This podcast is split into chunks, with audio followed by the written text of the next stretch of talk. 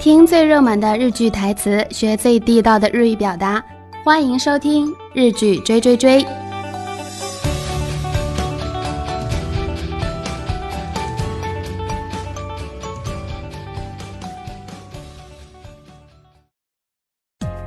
皆さんこんにちは。私はももです。毎週金曜日に更新されている日剧追追追でございます。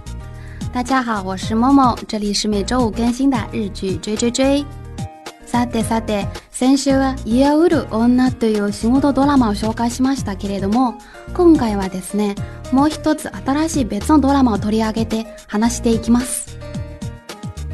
诶，上周和大家介绍的是《卖房子的女人》这一个关于工作的电视剧，这次呢，我们换一个新的其他电视剧来和大家介绍。